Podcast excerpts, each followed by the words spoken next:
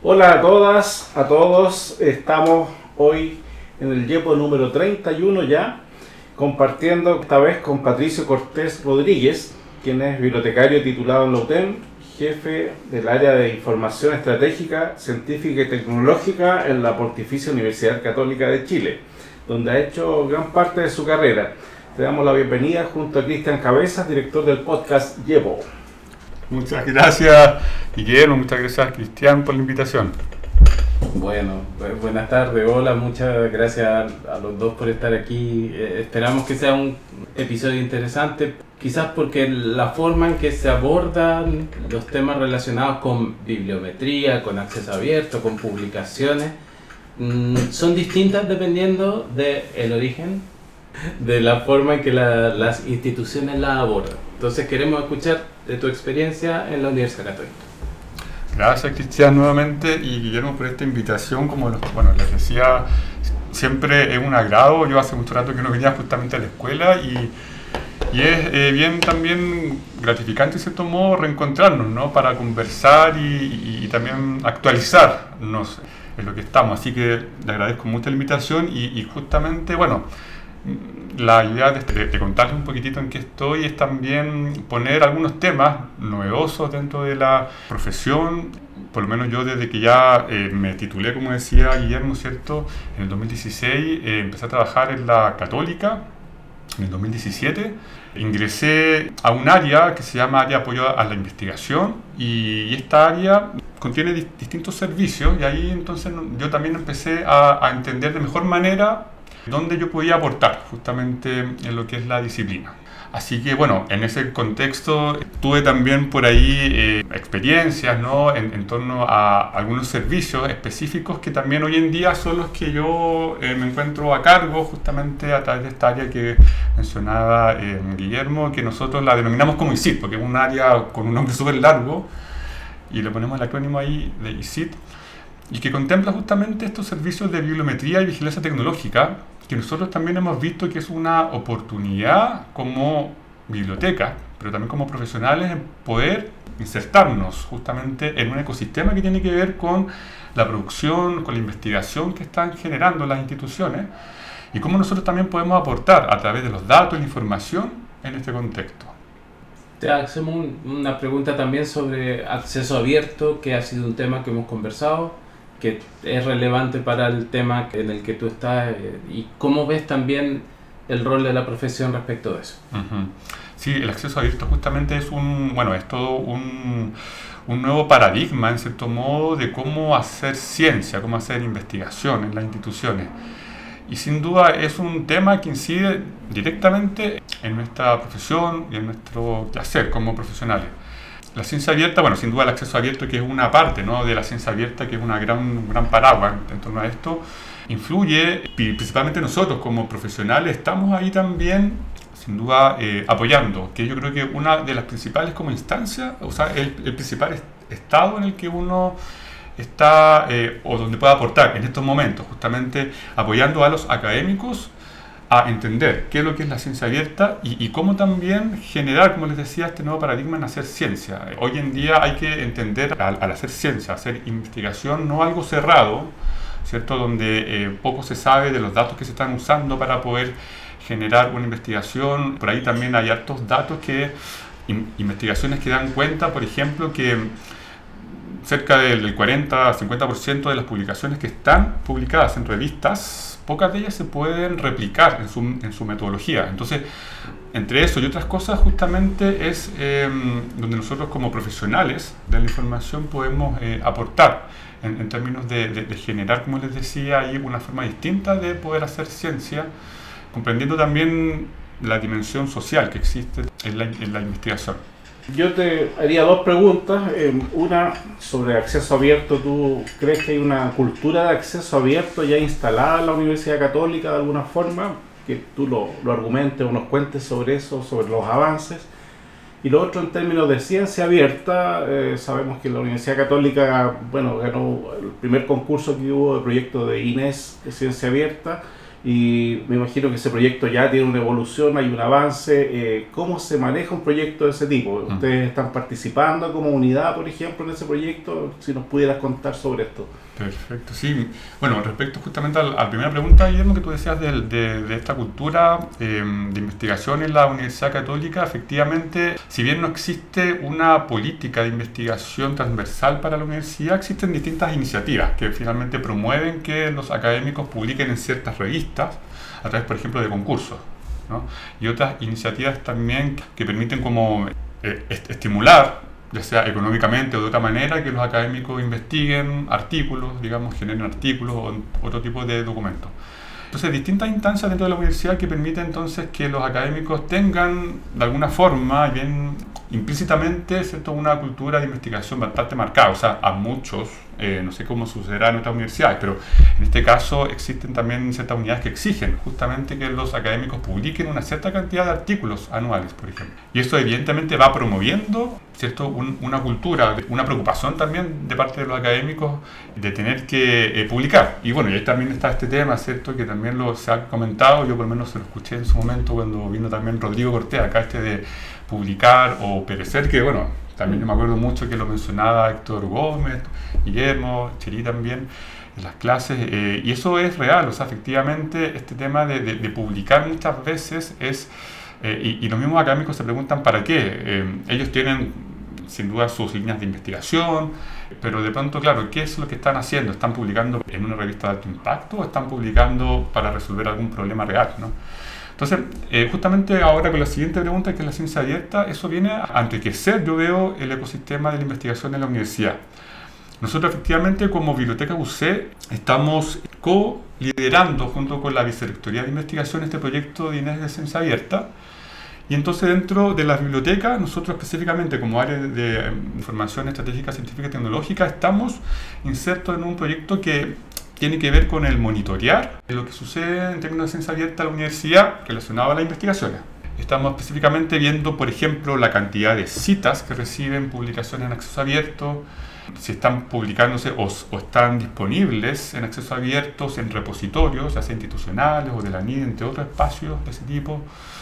Saber la cantidad justamente de publicaciones que están depositadas ahí bueno, y otros indicadores también que estamos ahí eh, desarrollando. Entonces, yo veo que, bueno, actualmente eh, el proyecto está en curso, se están generando lineamientos para justamente que permitan ¿no? a la comunidad de la universidad seguir las directrices, las mejores prácticas en torno a la ciencia abierta. Esto todavía está en curso, eh, pero yo veo y espero que, que, que, eso efectivamente genere un cambio, un cambio en la, en la forma, como les decía, de hacer ciencia parte de lo que nos pasa cuando hablamos de estos temas es que nos preguntamos cómo el perfil del profesional o la profesional del área tiene elementos para aportar en estos tipos de trabajo. Y la pregunta también para ti es como, ¿qué crees que nos falta o qué nos faltaba en la época que tú te integraste? Claro, bueno, sin duda, si entiendo también bien la pregunta, Cristian, pero efectivamente nosotros desde la carrera, digamos, de bibliotecología, o sea, sin duda los distintos ramos que, que, que tuvimos, yo recuerdo mucho, por ejemplo, las, las, clases de Héctor Gómez, también con los talleres allí en su momento que hacía Cherí, sin duda fueron importantes para poder desarrollar las habilidades que, por ejemplo, van en torno a lo que es el apoyo a la investigación. En ese sentido también, bueno, obviamente que aprovecho de, de saludar a Cherí y ella también nos posibilitó, junto con, con Nicole y otro compañero más, el aprender también a, colaborar con equipos de investigación ya conformados en universidades. Para mí esa experiencia fue súper importante eh, para, ampliar un poco mi visión respecto de cómo uno puede también aportar tan concretamente en las investigaciones. Eh, en esa oportunidad me acuerdo que Chiri nos, llevó a USACH. Había un equipo ahí de investigación, no me acuerdo muy bien si eran, bueno, de medicina, de kinesiología y estuvimos ahí ayudándolo en una revisión sistemática que finalmente fue publicada en una revista ICI. ¿no? Yo me acuerdo que también lo hemos comentado con Chelino, nosotros no teníamos idea, no entendíamos qué era este concepto de ICI y por qué era tan importante publicar ahí. Pero fue justamente una experiencia que nos sirvió bastante ¿eh? y que también nos entregó las herramientas para, por ejemplo, después con Nicole, desarrollar ahí nuestra, nuestra tesis. Yo también sé que ella estuvo mencionándolo en, una, en un YEPO anterior y le prometí también que le iba a mencionar de vuelta, porque quedamos en eso. Y fue también súper bueno esa, esa experiencia, como les decía, para también tener esas habilidades para desarrollar después nuestra tesis. Entonces, al final, todo ese proceso de investigación, que finalmente es lo que nosotros ya como profesionales estamos apoyando a otros, justamente en estos procesos de investigación, es lo que son las habilidades que yo ya venía, en cierto modo, ya cuajando y desarrollando. ¿Y qué crees que mm, mm. te hacía falta? Como que no tenías o que quería que deberíamos incorporar en la formación. Yo, yo, creo que algo que me faltó, evidentemente a mí, y, que pienso que a lo mejor eh, eh, en, la carrera también podría ser muy bueno eh, como follarnos en ese sentido, el tema de la comunicación. Yo, yo, yo, creo que eso es algo súper importante y que finalmente nos sirve para todo, o sea, tanto para la misma carrera, pero después como profesionales, el de comunicar más y más y más. Yo eh, en, la carrera además también, bueno, venía además como con otra experiencia, con otras cosas también personales y el tema de, por ejemplo, bueno, ya sea una presentación, a mí me ponía muy, muy nervioso. Pero me di cuenta después, trabajando, que era algo que tenía que desarrollar solo haciéndolo una y otra y otra vez, tirándome a la piscina finalmente, ¿no? Eh, enfrentándose un poco a esa a esos como de pronto miedos o barreras que uno se autoimpone muchas veces. Entonces, y eso sin duda es, uno piensa que puede ser muy tangencial a la profesión, pero el comunicar es súper importante en realidad. y no sé de qué manera o de qué forma, a través de, un ramo o algo que, que, pudiera eh, desarrollar esas habilidades. ¿no? Hoy, Patricio, cuéntanos un poco más del área de información estratégica, científica y tecnológica que tú diriges, ¿no? Eh, ¿Cómo está conformada? ¿Cuándo empezó? ¿Qué, ¿Qué, tipo de hallazgos ha tenido? ¿Qué aportes está haciendo a la universidad? Sería bueno saber más de esta área que es nueva dentro de todo. Así es, Guillermo. Sí, bueno, esta áreas si bien tiene bueno, un antecedente del, desde el 2017 y anteriormente, obviamente con, con Rodrigo Cortés cuando estuvo trabajando allá en, la Católica, con Denise Deporte también, entre otras personas más que estuvieron allá em, con este tema incipientemente, ya desde el 2017 y 2018 me atrevería a decir, se estableció un servicio de bibliometría. Y eso fue ya el primer antecedente. Y luego en el 2021, ya con todos estos antecedentes de la necesidad de generar un equipo dedicado, ¿Y esto por qué? Porque efectivamente en todo ese periodo se fueron recibiendo más y más cantidad de solicitudes anuales eh, y se vio evidentemente la necesidad de argumentar, ¿cierto?, de generar esta área. Y esta área, siempre lo digo en confianza, pero quizás también acá lo voy a decir, pero fue creada en cierto modo un poco a, a medida de las habilidades también que yo fui desarrollando. Y yo creo que gran parte de, lo que hoy en día también somos como área eh, es también un poquitito eso, ¿no? En esta área sin duda hay desde un inicio mucha, mucha creatividad de, de, de poder establecer el servicio, los productos que se iban a entregar y la información. Y en ese sentido, claro, nosotros fuimos viendo también que, por ejemplo, las unidades empezaron a solicitar su primer eh, necesidad era saber la productividad, o sea, cuántos, cuántas publicaciones tenían los académicos anualmente durante los últimos cinco años, por ejemplo. Pero también nosotros ahí le fuimos poniendo una cosecha. Eh, no solamente es que supieran cuánta productividad, sino que además que supieran, por ejemplo, de sus académicas, mujeres, cuántas están publicando como primeras autoras. Y ese dato fue abriendo los ojos de que nosotros también podíamos hacer más análisis, o sea, no solamente entregar esos datos generales, cuantitativos, ¿no? sino que también otro tipo de indicadores que permitieran que ellos conocieran la realidad. Entonces, fuimos agregando después otros indicadores como el acceso abierto, justamente, saber cuántas publicaciones están en acceso abierto, disponible, bueno, y entre otros más que, que se fueron entregando en este contexto. Y en este mismo sentido, porque todo, todo eso también estuvo muy ligado a todo este movimiento que hubo, este movimiento feminista, no sé si ustedes recuerdan, por los años ahí, bueno, y, estuvo también muy, muy, muy presente, sobre todo también después en el 2019, ¿no? con, con el tema del estallido social y todo. Y entonces nosotros también como área eh, quisimos aportar también con un granito de arena en ese sentido, bien humildemente, de lo que podíamos hacer, ir dando cuenta de, de este tema. No era algo que estaban pidiendo las unidades, pero nosotros nos sentíamos con la obligación también de incorporar información, datos al respecto. Entonces, esa como relación de lo que va sucediendo en el contexto de la universidad, en el contexto social de la universidad, nosotros también lo fuimos ahí incorporando. Bueno, hoy en día la universidad tiene una dirección de equidad de género y ellos nos piden justamente anualmente ya esa información. saber cuántas son las académicas eh, mujeres, digamos, que están publicando. Es un dato bien, bien concreto, preciso, pero que aporta. Muy, muy interesante lo encuentro. Eh, ¿Con qué tipo de recursos o plataformas trabajan ustedes? Porque me imagino que hay, recursos que están libres y otros que son de pago y también ustedes recopilan información de la propia institución. ¿Cómo, cómo se articula eso? Sí, mira, eh, nosotros actualmente tenemos bueno, una gran cantidad de recursos, bases de datos, generalmente las más tradicionales que se utilizan.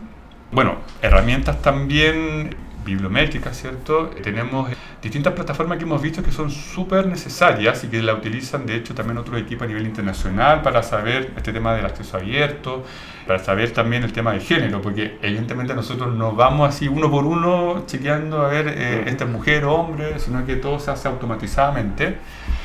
Y hay sin duda también, Guillermo, desarrollos propios. Nosotros hemos generado ahí a través de algunos apoyos que tenemos dentro del área, han desarrollado programas, aplicaciones que nos permiten automatizar ciertos procesos. Eso también ha sido súper interesante porque son desarrollos internos que responden netamente a, a, lo que necesitamos. Son aplicaciones, por así decirlo, plataformas. Que ha sido bien, bien interesante también toda esa... Claro, entonces finalmente todos estos recursos están integrados de alguna manera y, y, tienen el objetivo de poder recopilar esa información y que finalmente esté disponible a través de estos productos que son los que entregamos, informes, reportes, entre otros más en el contexto de estos informes que ustedes generan, ¿tú percibes o tienes ya una experiencia concreta en la que, por ejemplo, la información que ustedes produjeron sirvió para modificar la forma en que se producen las revistas? Efectivamente, nosotros también apoyamos otro de nuestros como grupos de usuarios, por así llamarlos, claro, son los editores de revistas, y a ellos efectivamente eh, hemos apoyado a través de distintas instancias. A ellos les interesa mucho saber, por ejemplo, quiénes están enviando, de dónde están enviando publicaciones. Si están enviándolos desde China, ¿cierto? Malasia, de Canadá, Estados Unidos, cualquier país, a ellos les interesa tener ese panorama. Pero también muchas de estas revistas están indexadas en estas fases de datos más importantes y, y, esas en realidad son las que mueven un poco justamente este sistema hoy en día, bien cuestionado, monopólicamente, ¿cierto?, el tema de las revistas. Pero ellos también se ven en la necesidad de, de poder responder a eso. Entonces, nosotros también hemos visto por ejemplo, en, términos de citaciones, cómo ayudarlos a ellos a visibilizar sus revistas, cosas que puedan también ser citadas. Entonces, por ahí hemos eh, generado algunas instancias de trabajo que han permitido que, por ejemplo, revistas UC, que son académicas, puedan tener en primer lugar conocimiento y también potencialmente cuáles son aquellas que debieran ellos poder difundir para también ir mejorando sus indicadores de impacto. Son estrategias finalmente que, que uno les traspasa o los asesora para poder... Eh, mejorar. Y así justamente algunas revistas han podido incrementar, mejorar justamente sus, sus indicadores de impacto, como el factor de impacto y entre otros más. ¿Y cuántas revistas UC son abiertas? Mira, actualmente eh, la totalidad de las revistas UC están en el acceso abierto. Así que en ese sentido, sí, cumple. Bien. Oye, y, en la ciencia abierta siempre hay un desarrollo dispar, de algunas disciplinas por sobre otras, países o instituciones por sobre otras. Dentro de la UC, ¿cómo les ha ido con eso? ¿Hay disciplinas que son más fieles y han seguido este paradigma? Mm. Eh, ¿Algunas más resistentes? ¿Qué han constatado ustedes? Exactamente, o sea, justamente, Guillermo, en, términos de disciplina, sin duda medicina, que tiene revistas, tiene, bueno, tiene dos revistas al menos, Claro, e, ellos además tienen un tema ahí con los datos, con los datos sensibles. Eh, entonces, muchas veces, claro, hay publicaciones cuyos datos en realidad requieren no estar disponibles o bajo esta lógica de lo que es la ciencia abierta y el acceso abierto. Entonces, por ahí también hay ciertas condiciones que estas revistas ponen justamente y, no, todas pueden, no todas las investigaciones pueden cumplir con ese parámetro. Pero, claro, aún así, ¿cierto? las mismas revistas tienen en su política cierto acceso abierto. Entonces, eh, ahí esos elementos ¿cierto? Se, se, se, conversan, ¿no? Pero si tuviera que caracterizar, claro, finalmente aquellas más bien del área de ciencias son las que se ven un poquito más como reticentes, entre comillas, a avanzar en esto que es la ciencia abierta.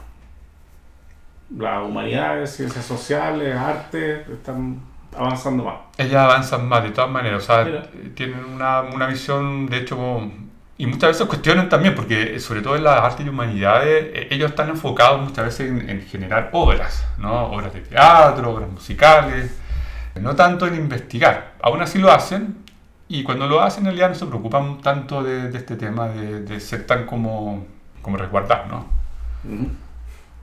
Hablando sobre el tema de la protección de datos en el contexto de la investigación, también, bueno, el otro tema que aparece mucho es el de propiedad intelectual. Mm cómo perciben los académicos el aspecto de la propiedad intelectual en el contexto de una publicación abierta. ¿Cómo, cómo lo han manejado? ¿Cómo se relacionan con el tema?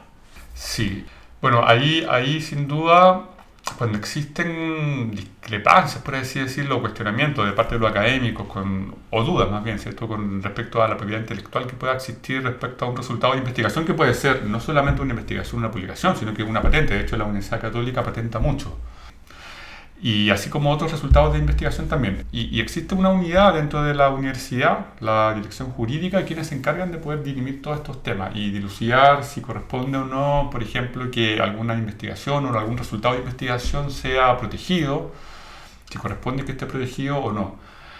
Y justamente esta dirección también es, parte del proyecto de ciencia abierta, entonces eh, entrega su mirada, entrega su, tiene que entregar su mirada respecto a lo que es la ciencia abierta, y, finalmente todas las distintas unidades, la Vicerrectoría de Investigación, la, esta dirección jurídica, la Biblioteca UC, en todos los actores que debían estar, ser parte del proyecto están y, tienen, entregan su, su, punto de vista eh, respecto al tema.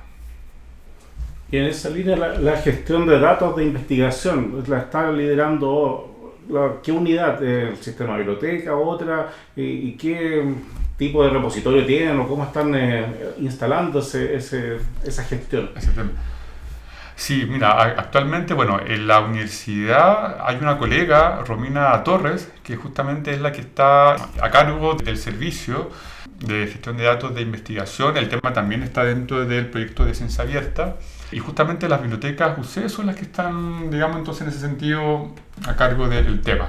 No ha sido fácil en todo caso, ha sido un tema que por lo menos hace años ya, desde que yo por lo menos ingresé, se ha ido en cierto modo evangelizando, ¿no? o poniendo en conocimiento a la Secretaría de Investigación la necesidad de contar con un repositorio, por ejemplo, de gestión de datos de investigación, y probablemente muy pronto tengamos ya ese primer recurso, digamos, este, este repositorio.